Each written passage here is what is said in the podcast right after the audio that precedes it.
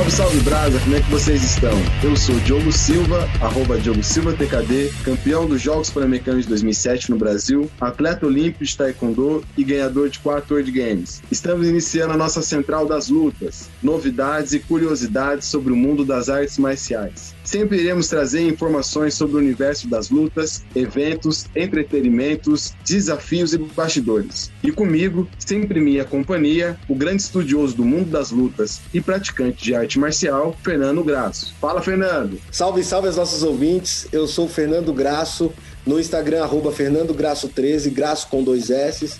E será uma honra trazer a vocês curiosidades, entretenimento e novidades no mundo das artes marciais. Central das Lutas é um podcast que você pode encontrar pelo Instagram, arroba Central das Lutas, e também pelo Spotify, Deezer ou qualquer plataforma de streaming. E hoje temos uma grande convidada, a lutadora de wrestling, Laís Nunes.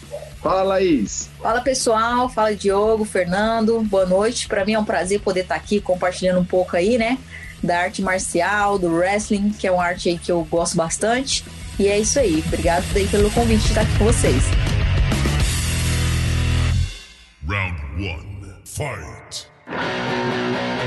Nós vamos apresentar um pouquinho de quem é a Laís Nunes. Laís Nunes de Oliveira tem 28 anos, é de Barra Alta, Goiás, conquistou seis Pan-Americanos, subindo de categoria do peso 55 até 62, conquistando ouro em cada uma desses pesos representou o Brasil nos Jogos Olímpicos do Rio 2016, está classificada para os Jogos Olímpicos de Tóquio e tem muita história aí para contar. Laís, gostaria de, de perguntar para você, nessa reta final, Jogos Olímpicos, faltando 23 dias, o que, que falta ainda para que você possa estar completa, segura e falar, olha, posso lutar amanhã que tô bem?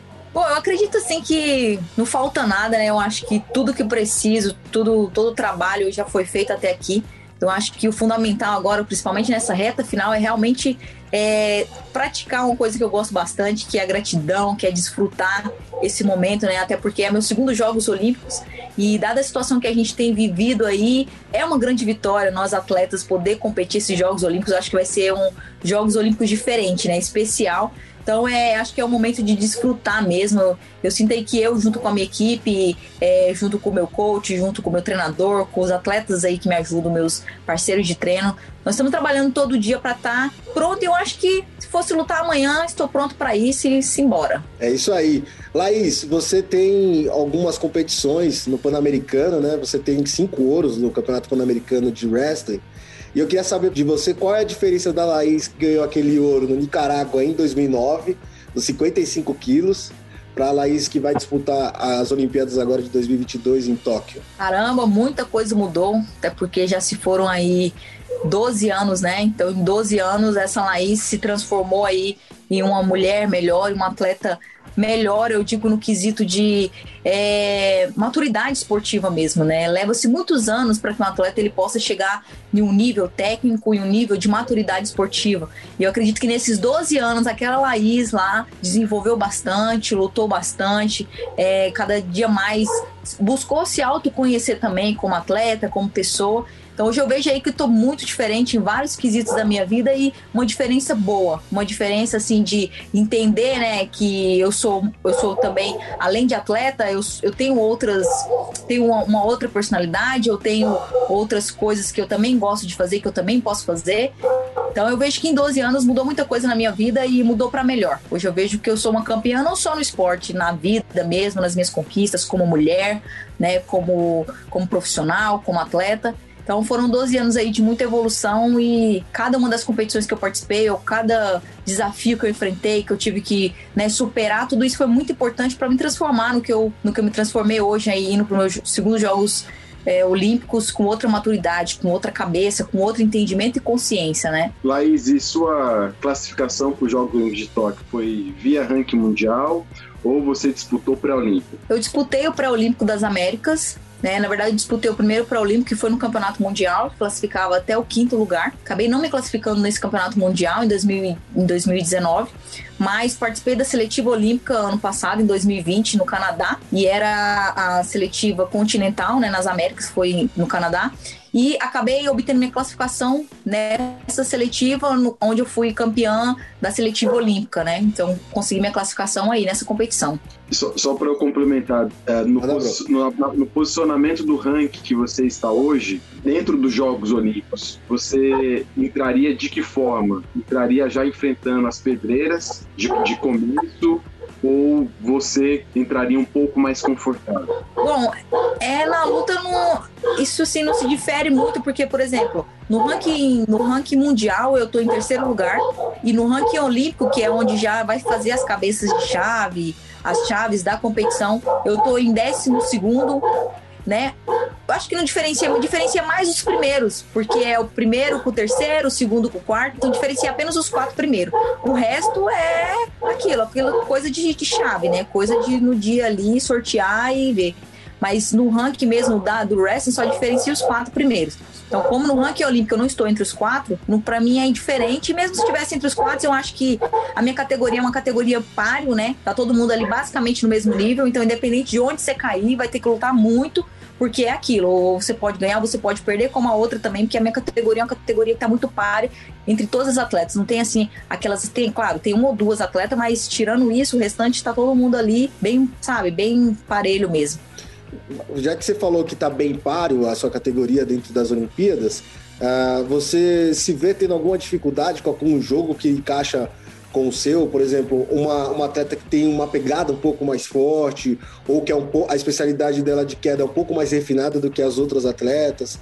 Tem alguma atleta assim que você vê que pode ser um, um grande desafio para você nessas Olimpíadas para trazer a medalha? Bom, as atletas assim que mais se tornam um desafio para mim, né, tem sido aí o jogo que a americana tem, que é o jogo de bombeiro, que é uma posição que eu tenho um pouco de, eu tenho dificuldade para defender, até porque meu jogo é muito grudado. Né? Então, quando chega essa posição, fico ali um pouco ali Claro, eu tenho evoluído, tenho melhorado, inclusive todo o meu trabalho técnico tem sido voltado para isso, já que na minha categoria ela não é a única atleta que faz bombeiro, né? Tem outros atletas também que têm aí essa habilidade. Então é uma das habilidades qual eu tenho trabalhado bastante para poder neutralizar e conseguir colocar o meu jogo. Né? Então eu diria que é isso, tem que tem, o trabalho tem que ser feito, a gente tem que realmente ver as nossas dificuldades, né, e melhorá-las. Então eu diria que isso, que seria atleta que tem a técnica que a gente chama de bombeiro, que é uma das minhas dificuldades, mas que eu tenho trabalhado aí para chegar nos Jogos Olímpicos e conseguir trabalhar em cima dessa técnica, né? Conseguir defender, contra-atacar e fazer o meu jogo, o meu trabalho. A Juliana, a Juliana Penalber, ela, ela é da categoria até 57 quilos, né? Como você fez aquela transição do 55 até o 62, você chegou a enfrentar ela em alguma competição? Bom, não. A Julia Penalber, na verdade, entrou depois que eu já estava na seleção. E na época que eu estava na seleção, eu já na seleção adulta, eu já entrei já de 62 quilos.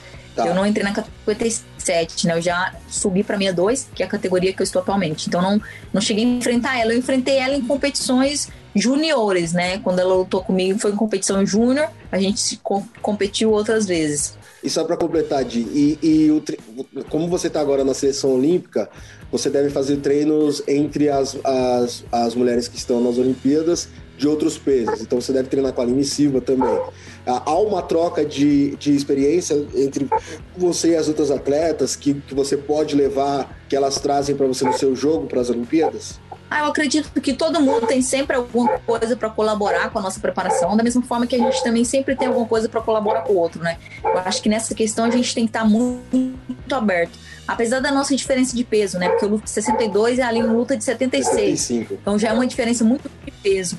Mesmo assim, é, algumas posições que a gente consegue treinar junto, ela consegue me ajudar bastante, porque a gente trabalha mais ou menos o mesmo jogo, que é o jogo de dois em um, o jogo de braço. Então eu sinto assim que consigo aproveitar bastante essa parte dela e automaticamente também eu consigo ajudar ela nos ataques de perna, que, né, eu ataco também bastante perna. Então acaba vindo essa troca, e o que é muito importante, né? Até porque apesar do esporte ser individual, acaba sendo um coletivo porque a gente precisa uma da outra. A gente tem que estar unido e se ajudar, né? Então acaba se enrolando essa troca de experiência aí e uma ajudando a outra nesse sentido. E aproveitando que você é, a, aprofundou né, nessa troca com as outras lutadoras, eu fiquei aqui totalmente perdido nessa posição bombeiro. Se você conseguir explicar para um leigo de luta de chão o que seria a posição bombeiro. Bom, o bombeiro, na verdade, é quando a pessoa consegue pegar, o, no meu caso, que eu tô sempre com a perna direita, a minha base é direita, tô, agora não, que agora eu tô trabalhando contra, então agora eu tô trabalhando a minha base esquerda. Então agora eu tô na minha cabeça o tempo todo, a base esquerda, porque na verdade minhas adversárias entram mais quando eu estou com a minha base direita. A maioria entra pro lado direito, né?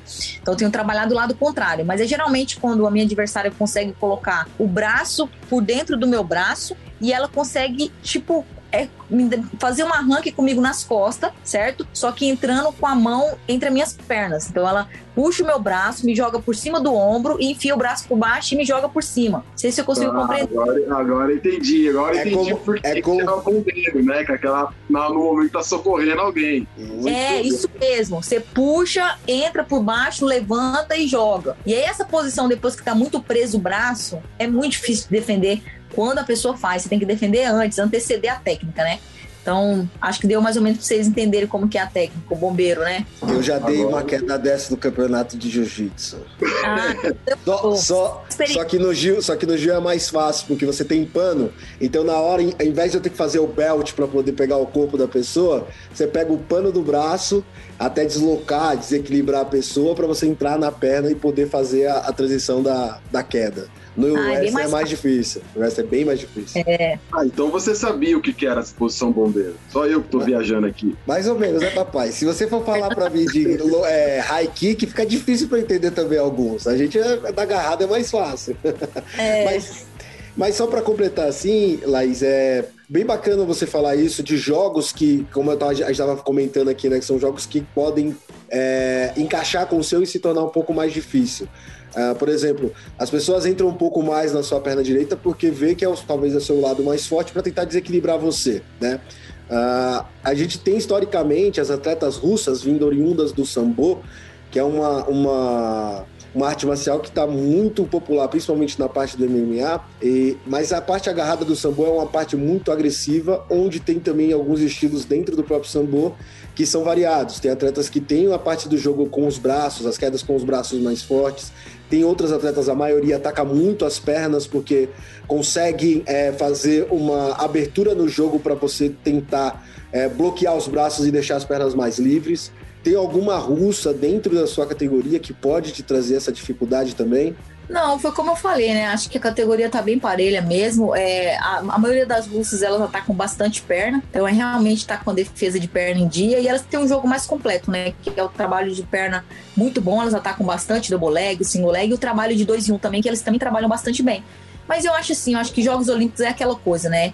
É, nem sempre o melhor atleta, eu acho que é o que vence, né? Mas é o que tá melhor naquele dia, porque eu já vi campeões, campeão mundial, que nem a da categoria da Aline mesmo, campeã mundial 76 quilos, quatro vezes seguida campeã mundial, chegou na Olimpíada e nem sequer pegou medalha e considerada a melhor de todos os tempos, né? Então acho que é naquele dia você tá pronto, você tá preparado mentalmente e eu acho que o mais importante, você tá feliz, né? Porque é, um, é um, uma competição assim que pra gente é tão grande, né? No sentido de, meu, Jogos Olímpicos, tá todo mundo ali, tá os melhores do mundo. Mas você saber lidar com isso, você tá feliz e ir pra frente, lutar, né? Soltar o seu jogo sem medo e só isso, acreditar em você mesmo. Eu acho que surge muito isso, assim, né? Claro que a gente tem as estratégias técnicas que são bem trabalhadas, a gente trabalha bastante, mas sabendo assim que o que mais conta no dia mesmo é como tá a nossa parte mental, né? Como eu encaro esse dia, como eu encaro cada luta, né?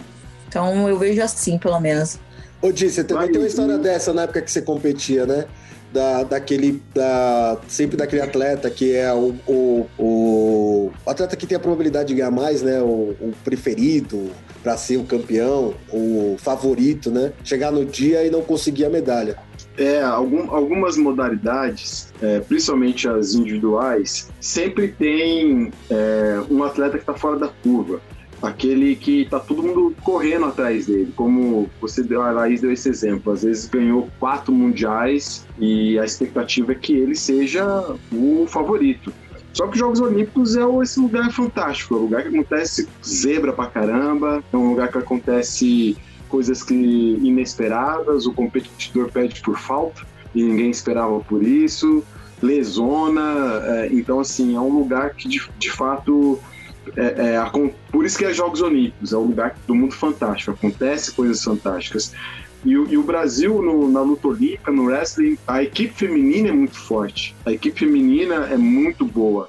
E esse ano a equipe feminina conquistou títulos extremamente expressivos, assim, não só um atleta, mas o time feminino é, em torneios internacionais estão assim, chamando muita atenção. Laís, o que, que você pode dizer para nós? Por que, que o time feminino do wrestling é, é, tão forte e não é tão forte de agora? É desde a geração da Joyce, né? É, que, que vocês vêm crescendo e, e, alcançando resultados extremamente expressivos. Então, eu gostaria que você pudesse dizer um, o que acontece nessa, nas galácticas que vocês conseguem resultados tão bons. Olha, eu acredito assim que Zanza, né? Antes da Zanza também teve outras mulheres que abriram caminhos, né? Os caminhos pra gente, que hoje tá aí. Joyce mesmo, que tem uma história incrível aí, fez tanto pela luta, né? É, a, gente vê, a gente vê aí tantos resultados históricos também que ela trouxe, Aline Silva, Júlia Penaber. Realmente a gente tem uma seleção feminina muito forte, mas tudo é fruto também de muito trabalho. Eu lembro que quando entrei na seleção, ainda, ainda menina, ainda bem novinha, Ainda sou menina, mas, né? Ainda sou nova, tá, gente? Mas é, eu lembro que era, era muito difícil pra gente é, conseguir, é, devido à competitividade lá fora, né? É, por não ser tradicional no Brasil, então nós íamos para poucas competições, tínhamos a oportunidade de participar de é, poucos campos de treinamento e a gente sabe que é isso que faz diferença na vida de um atleta. Para um atleta estar tá bem, para um atleta estar tá batendo de frente com o mundo, ele tem que estar tá onde os melhores estão né? Então eu acho assim que desde que eu entrei, viajei bastante, tive a oportunidade de conhecer muitos lugares, de conhecer muitos estilos de luta diferentes. Então acho que isso também fez a diferença, não só para mim, para Joyce, para Aline, é, poder estar tá indo lá fora. Eu lembro que quando a gente ia e a gente não tinha tanta competitividade, a gente né, ainda não tinha tanta é, tanta técnica mesmo refinado, que é o que é necessário, a gente apanhava muito nos campos de treinamento, a gente passava muita dificuldade para conseguir é, fazer um bom, um bom campo de treinamento, porque era difícil para a gente ter que lidar com outros atletas que já estavam à frente. Mas eu acho que esse caminho, sabe, de perseverar, esse caminho de continuar treinando duro, de se levantar, mesmo quando a gente ia para esses campos, no Japão mesmo a gente chegou a fazer quatro campos de treinamento lá, muito bons. E a gente apanhava muito assim nos, nos, primeiros campos. E eu acho que essa perseverança, sabe, essa resistência de continuar, de perseguir o sonho, né, como a, a Joyce Silva que participou também de Londres, participou do Rio 2016, e essa união também, né? O time feminino sempre foi muito unido. A gente sempre se ajudou bastante, sempre procurou é, sair da zona de conforto, buscar, sabe, é, se ajudar mesmo na parte de treinamento quando a gente está aqui no Brasil. E eu acho que o diferencial é isso é também ter um investimento, porque é necessário um investimento de competições, um investimento de treinamentos. Eu, na minha visão, isso foi bem feito. Eu acho que foi investido bastante para a gente chegar no nível em que a gente chegou agora. É claro que assim, se eu tivesse a consciência de muitas coisas que eu poderia ter feito antes, há 5, 6 anos atrás, eu sei que eu estaria melhor, mas não, essa consciência chegou agora. Mas eu vejo que tudo que eu podia fazer, ou tudo que deu para fazer, é claro que a gente pensa assim, né, que sempre poderia fazer mais. Mas eu acho que é, foi bem feito também essa nossa participação em competições, participamos de muitas competições. A gente aprendeu muito, evoluiu bastante em cada uma dessas competições internacionais. Cada campo de treinamento que a gente podia estar junto como seleção feminina, a gente se fortaleceu muito. Então acho que é isso que fez a gente crescer muito, né? O tempo todo a gente estava unida, a gente estava junto. E hoje você vê aí, somos uma das melhores seleções da América, né? Inclusive a gente ganhou esse ano aí o título de segunda melhor seleção da, da, da América. Então isso é muito grande, né? E a gente fica feliz e o nosso objetivo é esse, deixar o legado de que mais mulheres façam história no wrestling, mais mulheres possam ter a oportunidade de competir, de ter a experiência e vivência que a gente teve, e que o wrestling cada vez mais se fomente, principalmente né, é, na seleção feminina, que se renove, que a base também venha forte. Mas eu acredito que o diferencial é esse: é união e trabalho duro e a gente ir para frente sempre. É legal você ter comentado e ter colocado sempre em pauta de ter mais mulheres é, querendo fazer parte desse mundo estrelado agora que está bem mais massificado, bem mais organizado do esporte, né? É, para um pequeno nicho, pelo menos. Eu queria saber de você qual foi o seu maior, maior obstáculo que você teve porque querendo ou não, a gente sabe que a mulher ainda tem um obstáculo muito grande para poder fazer a maioria de, de esportes dentro do Brasil, também na parte profissional. Então, qual foi o maior obstáculo que você teve por ser mulher dentro do esporte do wrestling que se você colocasse há 20, 30 anos atrás, um pouquinho mais, 30 anos, 40 anos atrás, é um esporte totalmente é, masculinizado. Né? É muito difícil você ter mulheres praticando, principalmente no Brasil, porque por ser um esporte é, que vem oriundo, que tem uma maior parte né, dos, dos atletas culturalmente vindo dos Estados Unidos. Então, qual seria sua, qual foi o maior obstáculo que você teve como mulher dentro desse esporte e também na sua vida profissional? Bom, na verdade, meu maior obstáculo, assim, eu acho que sempre teve algum tipo de preconceito em relação à mulher lutadora, né? Mas no meu caso foi mais no início, porque assim, eu sou de uma cidade do interior de Goiás, uma cidade de menos de 10 mil habitantes.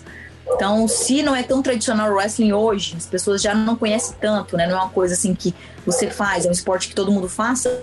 Imagina isso há 16 anos atrás, que foi quando eu conheci o wrestling, né?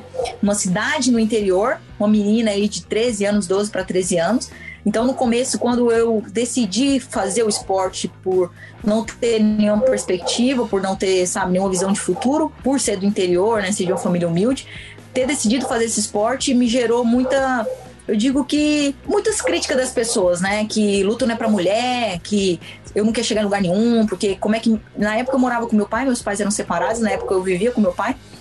E muitas pessoas também criticavam meu pai de como deixar uma menina ir para esse negócio de luta, porque luta não é para coisa, luta, mulher luta não ganha nada, tem que trabalhar.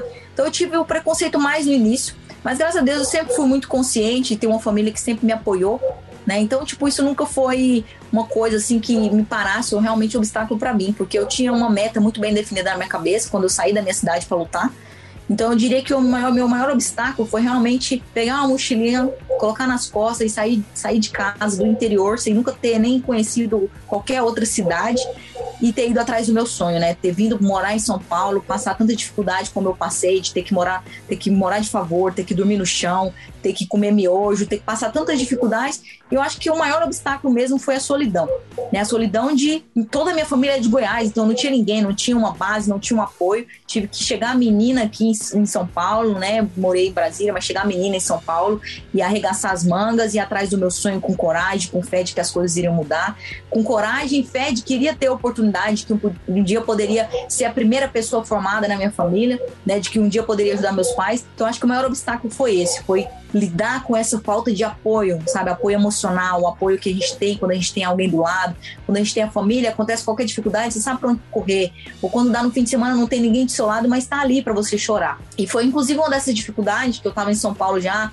tinha 17 anos, estava em São Paulo já, né, treinando. E teve um dia que todo mundo foi embora. Na época a gente sem dinheiro, não tinha dinheiro nem para, né, na época ainda era celular, crédito, não tinha dinheiro para poder ligar para os pais. Naquele momento me deu muita assim aflição, porque eu me senti muito sozinha, né? Tava num momento muito difícil as coisas, né? Dormir no chão, essas coisas é realmente difícil para uma pessoa que tá acostumada, querendo ou não, por mais humilde que seja, com a sua casinha, suas coisinhas, né? E eu lembro que eu peguei minhas coisas, botei tudo dentro da mala e falei, conversando com Deus aqui mesmo, batendo aquele papo, falando, não, não aguento isso. Isso aqui é muito, eu preciso disso, porque tô cansada de ficar sozinha, aquela coisa. E aí a gente sempre escuta aquela vozinha aí, querida, baixa a bola, relaxa, tudo passa, as coisas vão melhorar. E realmente melhoraram, né? Eu vejo que esse desafio, que eu poderia ali ter desistido, pegado minha mala, voltado para casa, que eu teria todo o apoio da minha família. Teria lugar para ficar, né? Teria minha casa. Mas não, eu continuei então, eu vejo que um dos maiores obstáculos foi esse, mas esse obstáculo não foi suficiente para me parar ali, né? Porque eu sempre eu tinha uma meta, eu tinha uma meta na minha cabeça, eu tinha um sonho. E por esse sonho é que a gente ultrapassa todos os desafios, que a gente ultrapassa todo, sabe, tudo que aparece no nosso caminho, que quer nos parar, se torna uma força, né? Ao invés de nos empurrar para trás, empurra para frente. Então eu digo que os obstáculos maiores foram esses, né? No segmento tipo de preconceito mesmo por ser mulher, sofri poucos. Inclusive assim, tem um que eu lembro assim, eu tava terminando o ensino médio, terminei o ensino médio em São Paulo. Na época a gente teve uma festinha de confraternização.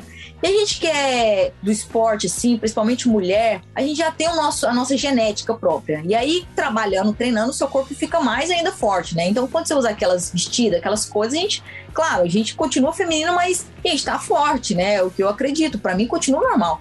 Eu lembro que a gente tava na confraternização da escola, e aí eu tava com um vestidinho assim que mostrava o ombro e tal, e de salto, né? Porque era pra ir chique. Fui chique. Beleza, aí tô virando de costas assim, tô andando, tac, tac, com aquele saltinho, pá. Aí eu escuto dois meninos atrás de mim. Ah lá, meu, um traveque eu. Aí eu já bateu aquela coisa assim, eu fui virando, eu lembro que eu fui virando devagar assim naquela cena, tá ligado? E eu pensando, o quê? Então os caras, ah, vamos correr, e todo mundo correu. E eu fiquei pensando assim, meu, Será que eu tô tipo assim? Mas para mim, assim, aquela cena foi engraçada, sabe? Assim, apesar de eu ter na hora pensado, meu, eu tô feminino, cabelo tudo arrumado pro lado. Mas a gente sabe que já tem, né? As pessoas já costumam dizer que, ai, tá ficando forte demais, é homem. E, e é uma coisa assim normal, né, no esporte, quando a gente pratica. É normal, porque a gente tá, é, tá adaptado a fazer força mais do que as pessoas normais, Seu né? corpo é sua ferramenta. Exatamente, a minha ferramenta de trabalho e, e tudo bem se ficar assim também eu me aceito, continuo mulher, não me faz menos mulher, entendeu? Continuo mulher, mas ter ouvido aquilo, eu sou engraçado.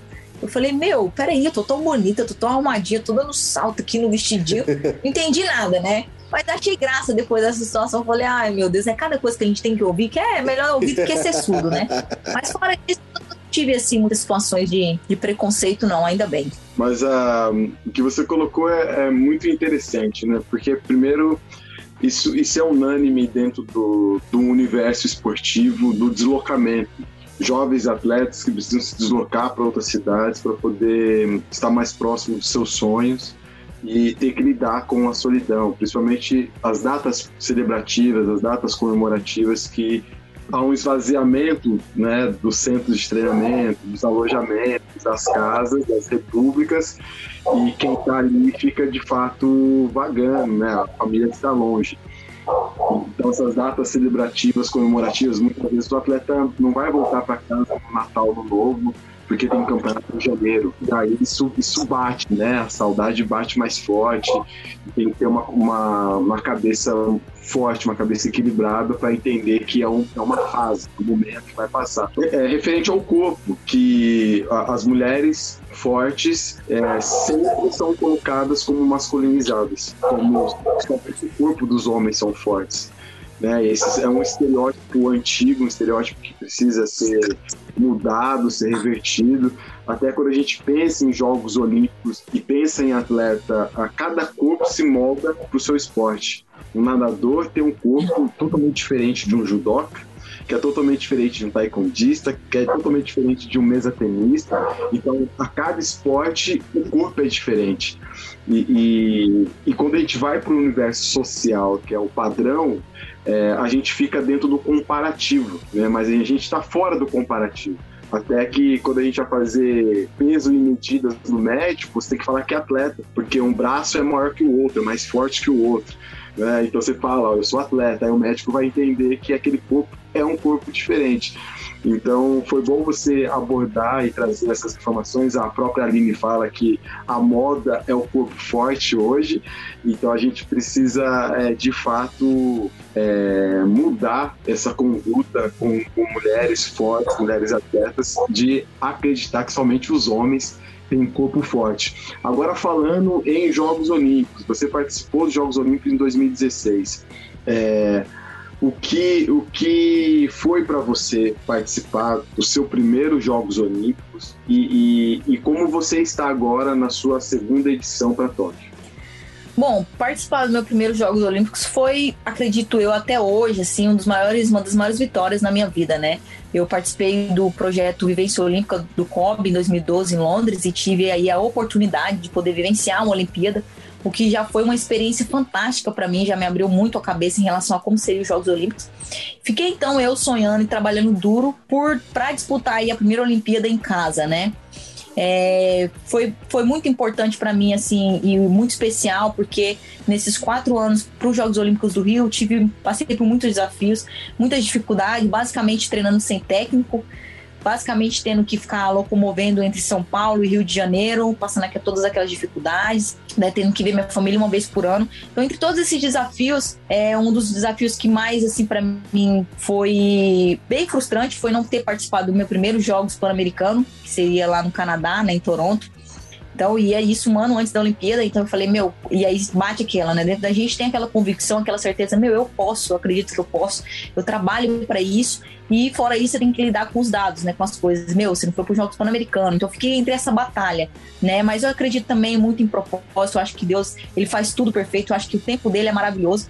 E eu acreditava dentro de mim que iria para os Jogos Olímpicos do Rio, né? E ter classificado para mim foi uma das maiores vitórias porque me mostrou tudo isso. Que apesar dos desafios ou das coisas que aparecem, sabe, ter essa convicção dentro da gente de que, meu, você vai estar tá lá. De alguma forma você acreditar que você vai estar tá lá, sabe, foi assim, foi o, alcançar mesmo do, do, topo da minha montanha, porque eu falei, meu, eu posso, eu tinha isso dentro de mim, apesar dos desafios mostrarem do lado de fora que não, você não classificou aqui, não deu certo aqui, e eu classificar.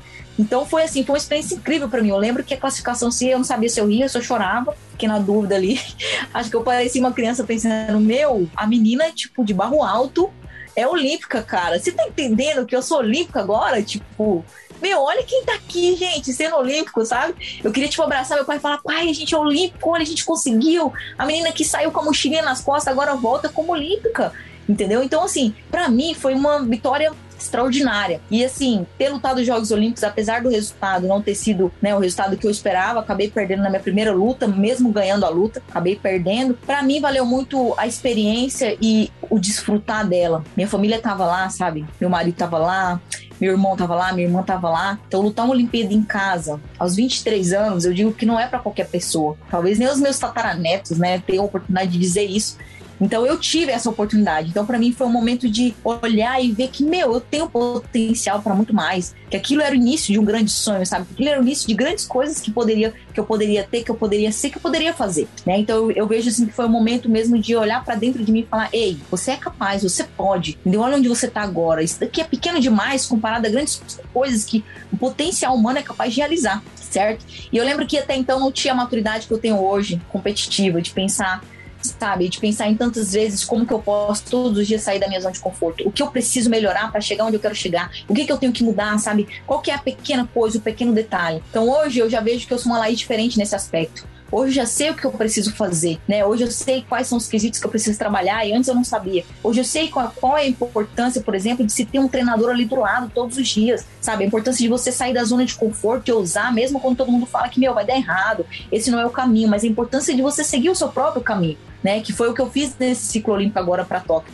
É por isso que eu digo que eu não poderia estar mais feliz, que eu não poderia pensar em desfrutar dessa Olimpíada, sabe, de coração aberto, com gratidão, depois de tudo, depois de ter mudado tanta coisa, depois de ter usado, depois de ter é, seguido outros caminhos quando as pessoas queriam me moldar para os caminhos delas, entendeu? Então eu vejo assim uma Laís com maturidade de eu acredito no meu potencial, eu sei que eu tô pronta porque eu tô muito melhor tecnicamente, porque eu tô muito melhor fisicamente, porque eu tô melhor ainda mentalmente.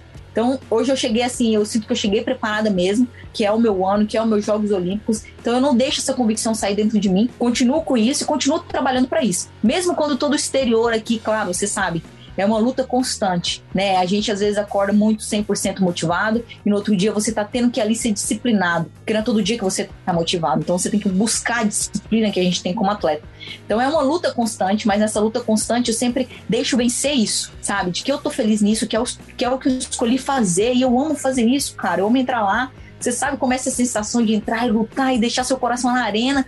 Do tipo, não importa o que aconteça, eu morri aqui, eu deixei todo o meu coração e, e, levantar e saber que você é vencedor pela tua história, sabe? Que você é vencedor por ter orgulho daquilo que você fez para chegar até ali. Que às vezes a gente acaba se esquecendo, às vezes a pressão externa, as, as coisas acabam querendo que a gente veja só o resultado final e se esqueça de todo o processo que você passou para chegar até ali. Que foi um processo transformador para você mesmo, que foi um processo que até transformou outras pessoas que esteve à sua volta, que foi um processo que fez você deixar um legado a mais do que só conquistas, vitórias, derrotas, enfim né? Então eu tento me apegar muito nisso e é nisso que eu me apego mesmo, de que o resultado final não é tão importante quanto o processo que eu tenho vivido agora, com a minha equipe, com as pessoas em que eu posso dar oportunidade de também viver coisas extraordinárias, sabe? Com as pessoas que eu posso inspirar com a minha história. Então eu, hoje eu sim, assim, eu sinto orgulho de mim, sinto orgulho da minha história, da Laís que eu me tornei e é com essa Laís aí orgulhosa de si mesma, confiante em si mesma, que eu vou chegar lá em Tóquio. E vamos que vamos. Legal. E, e já que a gente está falando sobre as Olimpíadas, qual foi o impacto que teve esse atraso de um ano aí das Olimpíadas, com a pandemia,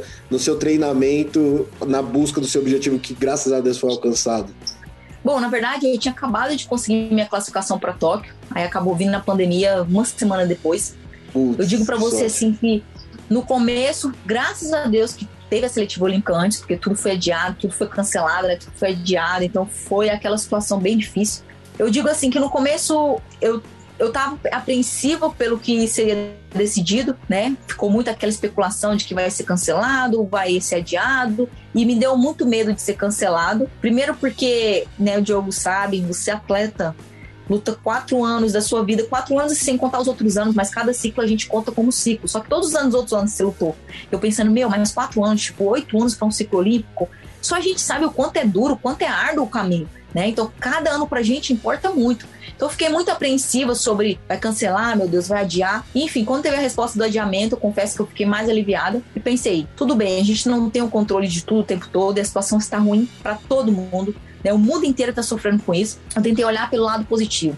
Falei, tudo bem, é mais um ano que eu tenho para me preparar melhor. É mais um ano em que eu vou ter a oportunidade, pela primeira vez, desde que eu saí de casa, de poder ficar dois meses junto com a minha família, desfrutando, entendeu? Treinando, mas desfrutando, porque eu sei que esse não é o momento de lutar. Esse é o momento de descansar, sabe? De refletir, de cuidar da minha saúde, de cuidar das pessoas que estão à minha volta. Então foi esse momento bom que eu, que eu busquei olhar pelo lado bom, de que vou evoluir mais, vou trabalhar mais minha parte mental, né? Vou desfrutar mais com a minha família, desfrutar esse momento que eu tenho a oportunidade de ficar mais com eles.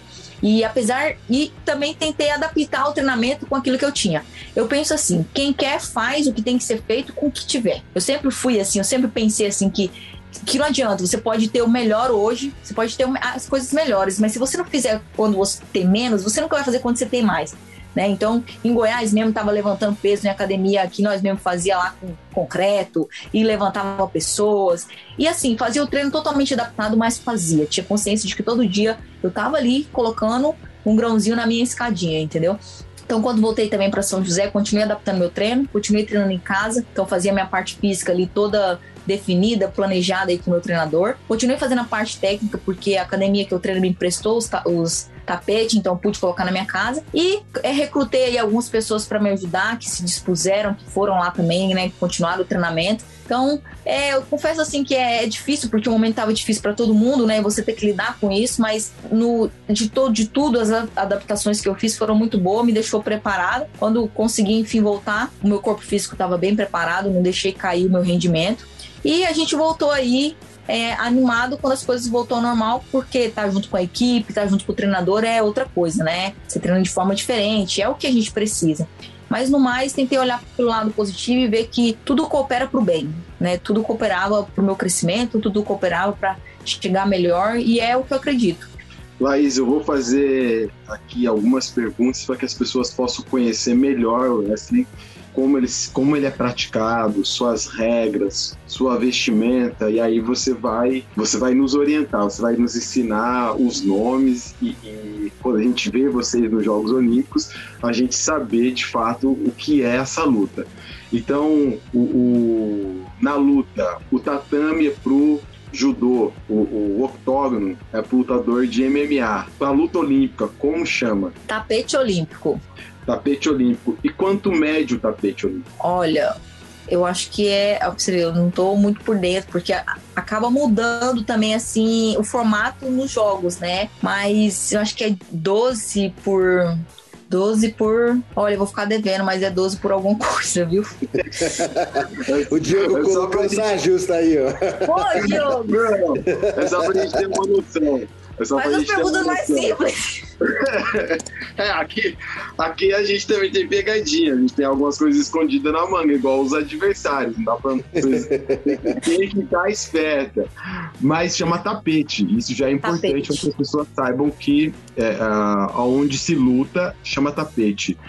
É, o uniforme no, no judô é kimono, no, tai, no taekwondo é dobo. Como chama a vestimenta do, da, é malha, malha, malha. de luta ali, malha de wrestling.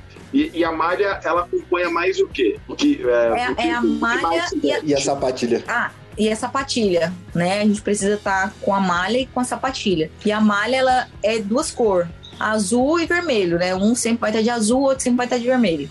Eu, até, até você perguntar isso, Di, porque eu sempre tive uma dúvida. A sapatilha do wrestling é a mesma do boxe? Não, é diferente. Ela é, ela é mais, mais leve, mais maleável? É, ela é mais leve, mais maleável por causa dos movimentos que a gente faz, né, de entrada, que é muito brusco, muito rápido. E a do boxe, ela é mais dura e o cano da sapatilha de boxe é mais alto. E o hum. nosso não, o nosso cano ele é baixo, ele não pode ser alto, tem um padrão. Então é por isso. E a do, do boxe ela é mais dura também. E então, você são diferentes. Usar, você pode usar alguma tala para poder reforçar a as articulações do tornozelo? Ou não, é, não seria não, ideal? no caso, você está dizendo para usar sapatilha box? É, a você colocar do... uma tala, bota ali para poder dar mais firmeza no tornozelo. Não, no, no wrestling mesmo. Ah, não. No wrestling você pode fazer atadura por dentro, entendeu? Mas nada por fora. A sapatilha tem que estar tá normal, porque os juízes, eu, é, eles... Eu perguntei isso de, por causa do futebol americano, que quando os atletas eles machucam o tornozelo, eles fazem a bota por cima da, da, da, da chuteira entre uma crave e outra, então, ou seja, não interfere quando você pisa no, no gramado, mas deixa seu tornozelo mais, pé, mais, mais firme, porque como você está recebendo impacto, e esse impacto você tem que levar nas articulações para poder parar ou deslocar qualquer adversário, que lembra bem pouquinho wrestling, tanto é que tem vários atletas americanos de wrestling que migram para o futebol americano, eles colocam ali no tornozelo ou por causa de alguma lesão ou para dar mais, mais força e mais resistência ali. Por isso que eu perguntei. É, por dentro você pode fazer, mas no wrestling por fora não pode ter nada. E, e essa, bot, e essa sapatilha, ela é padronizada? É, ou o atleta pode levar a sua? É o, é o evento, é os Jogos Olímpicos que vai disponibilizar para vocês? Ou vocês podem levar a sua? Não, não. É, cada atleta tem que levar a sua própria sapatilha. Inclusive, a gente, inclusive nem vamos ter sapatilha, nem vão disponibilizar sapatilhas para a gente nesses jogos. Apenas a malha olímpica. A gente vai ter que comprar nossas próprias sapatilhas. E tem alguma então, marca saiu que de casa. Essa sapatilha? Saiu de casa no avião, falou: Meu Deus, esqueci sapatilha em casa. Como é que fica? Vai ter que comprar no Japão. É, comprar no Japão ou contar com algum amigo aí latino que, que calça o mesmo número e que possa te emprestar, que você não vai lutar no mesmo dia. Mas aí já é um problemão, né? E qual é a melhor marca assim para sapatilha? Qual, qual marca esportiva que produz uma sapatilha boa pro wrestling? Olha, eu gosto bastante de ASICS e da Nike. Mas tem muitas marcas, tem Adidas também, só que a Adidas é melhor para greco-romana, porque é uma sapatilha mais dura. Então, basicamente, o estilo livre, que é né, o estilo de pegar perna, tudo, prefere mais o ASICS ou da Nike. Mas tem muitas outras marcas, mas essas são as mais famosas, assim, que os atletas usam mais também. Nike, vamos patrocinar a nossa equipe feminina de, de wrestling brasileira aí, pô. Essa, oh. Tem que comprar sapatilha é difícil. Patrocina nós, esse sapatilho tá caro. no, o objetivo da luta, o objetivo do boxeador é o nocaute. O objetivo do judoca é o ipom. Qual é o objetivo do lutador? É o tuche. O que, que seria o tuche? So, isso é engraçado, né? Mas, na verdade, o tuche é a nossa finalização, que é o quê? Que é quando eu consigo colocar o meu adversário de costas no chão por 5 segundos. É quando eu consigo neutralizar ele ali, né? Consigo segurar ele ali durante 5 segundos ali no chão, com as costas todas no chão. Aí o árbitro dá tush. Mas é muito é difícil ver um tush hoje em dia na, na luta olímpica, hein? É, mais é no nível que tá. Você só tem no nível vitórias que tá, por pontos, né? É, é, porque as lutas estão muito parelhas, né? Então, o que define é um ponto, o que define é uma falta, o que define é uma é quando você tá passivo. Mas tush mesmo em lutas assim é bem difícil. Mas acontece, né? É, quantos rounds é definido a luta? Qual é o tempo e, São... e quantos rounds? São dois rounds de três minutos com intervalo de 30 segundos entre cada round. E caso a luta empate, qual o critério de desempate? Vai, vai para um round extra ou os árbitros que vão decidir isso? Então, sempre que. Sempre no primeiro round, alguém vai ter que ter pontuação. Mesmo que a luta seja parelho, vai dar pontuação para alguém. Assim, alguém vai ter que fazer algum ponto. A luta nunca vai 0 a 0 pro segundo round. Então alguém vai com um ponto. Porque eles podem chamar passividade, que é quando outra se um dos atletas estiver passivo, mesmo quando a luta tá parelha, alguém sempre tá passivo mais que o outro. Então, para não ir pro segundo round 0 a 0 que não pode acontecer, alguém vai ficar passivo e se não fizer o ponto, o outro ganha o ponto automaticamente. Por exemplo, no segundo round, acabou a luta, deu empate, vamos supor, ficou 5 a 5 ganha quem fez o último ponto se não houver nenhuma queda de quatro pontos. Então, por exemplo, tá 5 a 5 é, nenhum, nenhum de nós dois fez uma queda de quatro pontos, mas eu fiz o último ponto, então eu ganho. Mas tá cinco, vamos supor outra condição, tá 5 a 5 eu fiz uma queda de quatro pontos, você fez o último ponto. Mas eu ganho porque eu tenho queda de maior pontuação, entendeu? Então, esse é o critério de desempate. Então, quando empata, tem esses dois critérios. Ou quem fez o último ponto, ou quem fez a maior a queda de maior pontuação. Bom, foi muito importante essa explicação que a Laís deu, porque eu, quando assisto luta, eu, eu só vejo, não entendo. Não entendo as somas dos pontos. Como é que tá sendo. É, é, que, por que, que um empatou e alguém levou a luta, como eu já vi, né? Então agora tô mais esperto, já tô sabendo que tá, o que tá rolando. Quantos é um, árbitros? Uma aula didática pra gente rapidinho, de é, aí a gente consegue agora, nos Jogos Olímpicos, matar agora. Né? Não, quem tá escutando é. que, que tá acontecendo agora nos Jogos Olímpicos, né? Porque a gente vai, vai lançar isso na época dos Jogos Olímpicos do Wrestling, justamente para prestigiar também a Laís e o esporte que ela pratica. Já aprendeu já, que é, que é novato na, na modalidade, já tá aprendendo tudo já agora. O básico para poder acompanhar sem, sem quebrar a cabeça no final. É. Estamos aqui no passo a passo. Quantos árbitros estão na, na luta? Ó, tem um árbitro central, fica um árbitro no tapete e fica dois em cada mesa. Que é, são os árbitros que julgam quando o árbitro central dá uma pontuação e às vezes está em dúvida ou às vezes ele erra, o árbitro da mesa por exemplo, o árbitro central deu, deu, dois pontos, mas o árbitro da mesa viu que foi quatro. E o outro árbitro também viu que foi quatro. Então, o árbitro central levanta quatro, porque os dois árbitros laterais deram quatro, né? Então, são três árbitros, três juízes. Só que no meio mesmo, apitando a luta, é só um. Esse é o tipo de modalidade que a gente não vai ter um acesso a que os árbitros vão recorrer a vídeos futuramente, né? Porque como sempre vão ter três árbitros, não há necessidade de ter confirmação de vídeo, ou, ou existe isso? Existe, existe o vídeo, oh. existe, existe oh, um. Existe uma coisa que chama challenge, né? Que é quando a gente pede o vídeo, qualquer dúvida. Então fica no corner do vermelho uma qualquer objeto vermelho, às vezes eles colocam, sei lá, uns bonequinhos, uns quadrados, depende, cada competição tem uma coisa diferente. E no do corner azul fica um azul. Se o corner azul teve dúvida quanto à pontuação que o árbitro central deu, o corner azul joga o árbitro central pergunta pro atleta se o atleta quer que vê o vídeo. Se o atleta disser que sim, o árbitro leva para a mesa, a mesa pega o vídeo, certo? Vamos supor, a mesa coloca o vídeo lá para todo mundo ver, então toda a competição vê, eles vêem, eles ficam estudando ali. Vamos supor que o atleta, o atleta do corne azul que pediu o ponto estava certo quanto à pontuação. Então eles mudam o placar e devolvem o challenge, que aí ele tem direito, se acontecer qualquer outra coisa, pedir novamente, certo? Agora vamos supor que o atleta de azul jogou o challenge, colocou o vídeo e o árbitro central estava certo e, e o atleta estava errado. O atleta perde o challenge, então ele não vai poder mais pedir o challenge e vai um ponto pro adversário dele porque pediu o challenge, entendeu? Então você tem que ter bastante certeza e convicção, senão pode prejudicar na luta. Pode prejudicar, porque você pode dar um ponto pro atleta e ficar sem, sem o challenge caso haja outra situação, né? Então tem que ter bem convicção quando você pede. Ô Di, quando você lutava também tinha o challenge, não tinha? É, o nosso chama vídeo replay. Sim. O challenge, né? É, teve, teve alguma luta sua, teve alguma luta sua que você se sentiu prejudicado, foi beneficiado pelo vídeo replay? É, eu fiz, eu fiz a, a, o Taekwondo, ele teve, ele teve a transição da, da época hum, onde não tinha o suporte tecnológico, que foi até os Jogos Olímpicos de 2008, e depois quando inicia, inicia o processo tecnológico. Então eu, eu, eu vivenciei os dois mundos como o taekwondo é um esporte muito rápido, de chutes velozes, a gente ficou muito feliz quando teve a oportunidade de pedir o vídeo replay. Então, dentro, antes da era do vídeo replay, eu já me senti muito prejudicado. A, a minha própria não ida à, à semifinal direta dos Jogos Olímpicos de Atenas, que eu fui através de repescagem, se eu tivesse vídeo replay, possivelmente eu, eu ganharia a luta. Uh, porque o chute é muito rápido e às vezes é tão rápido que o árbitro não consegue, não consegue ver, não acompanha. Então já me senti muitas vezes prejudicado e acho que a tecnologia ajuda muito.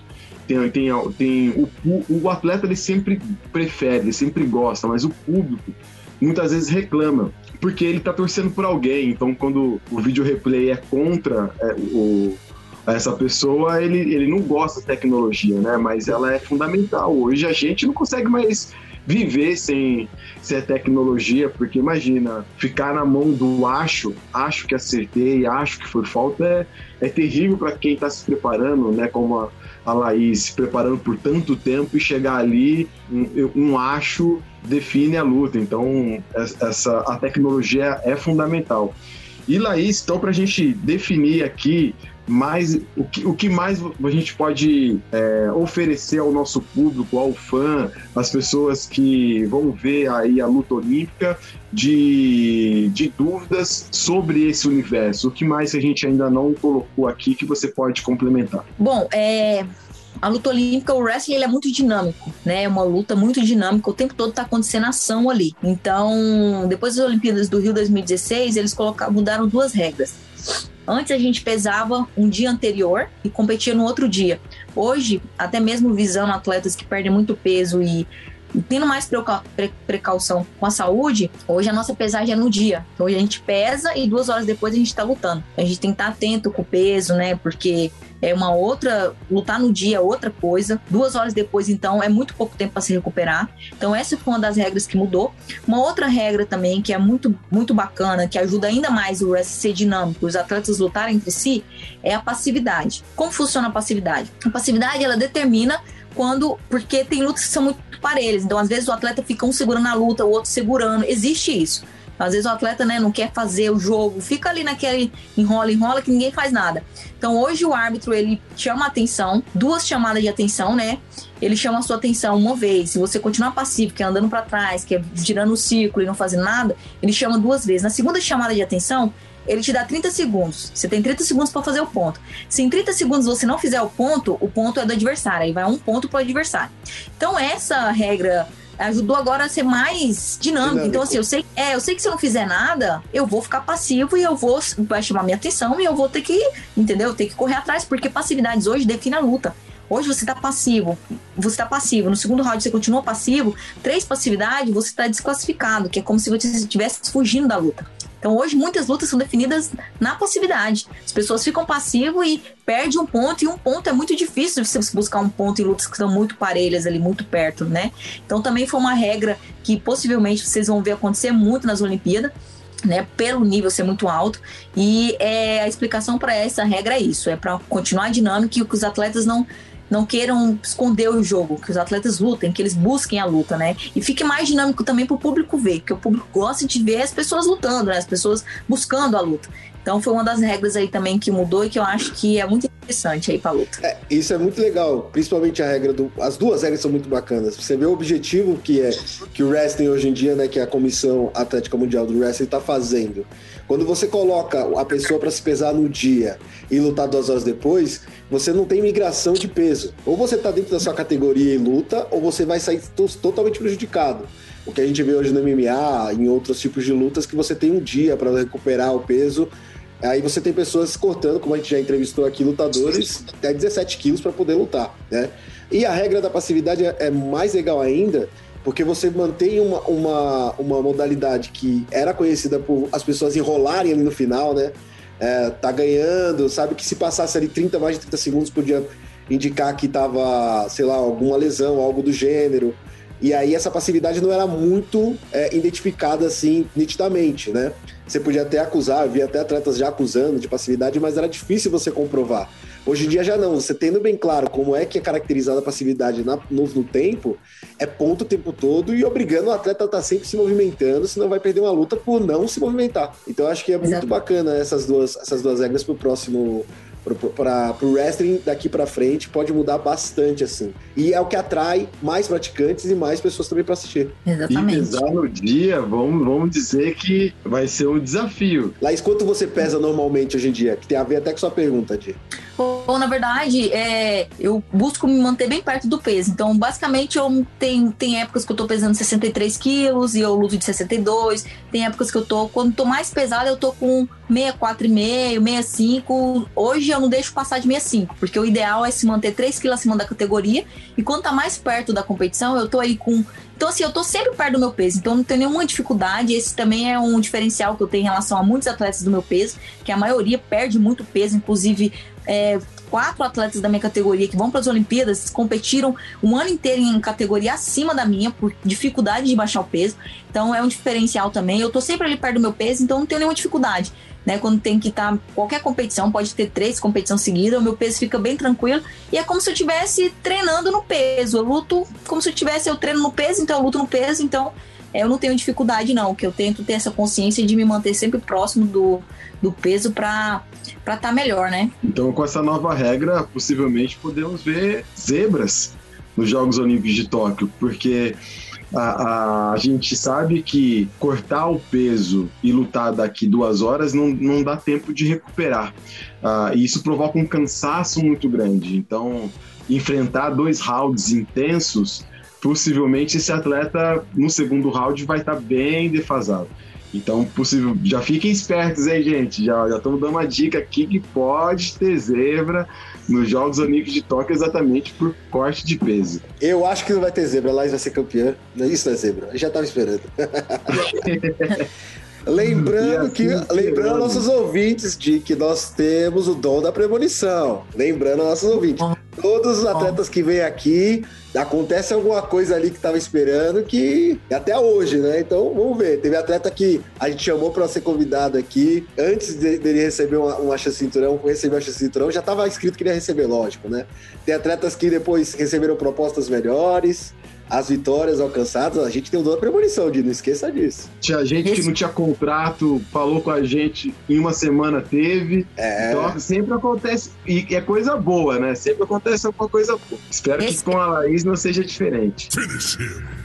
E é isso daí, gente. Esse foi o nosso Central das Lutas, especial Jogos Olímpicos. Conversamos com a Laís Nunes, atleta de 28 anos do wrestling, classificada na categoria até 62 quilos para os Jogos Olímpicos de Tóquio. Laís, viaja quando para o Japão? A gente viaja no dia 18 de julho agora. Estamos embarcando aí para o Japão. Que, e que dia começa o wrestling? O wrestling começa no começo de agosto mas eu só vou competir dia 3 e 4 de agosto, começa dia 1 Então aí, 3 e 4 de agosto, já vamos marca acompanhá-la aí, já marca na agenda para que a gente possa ver essa grande lutadora em ação. Eu sou o Diogo Silva, arroba Diogo Silva TKD. E eu sou o Fernando Graço, arroba Fernando Graço 13, Graço com dois S no Instagram.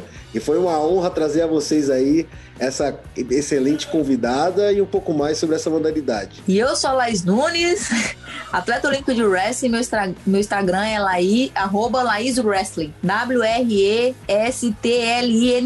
Laís Wrestling.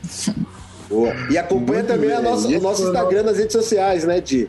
O, o Central das Lutas tá arroba Central das Lutas. Estamos sempre lá interagindo com vocês. Deixe suas dicas e seus comentários e acompanhe nossos outros episódios também. Exatamente, nos acompanhe. E esse foi o nosso Central das Lutas. Um grande abraço a todos vocês.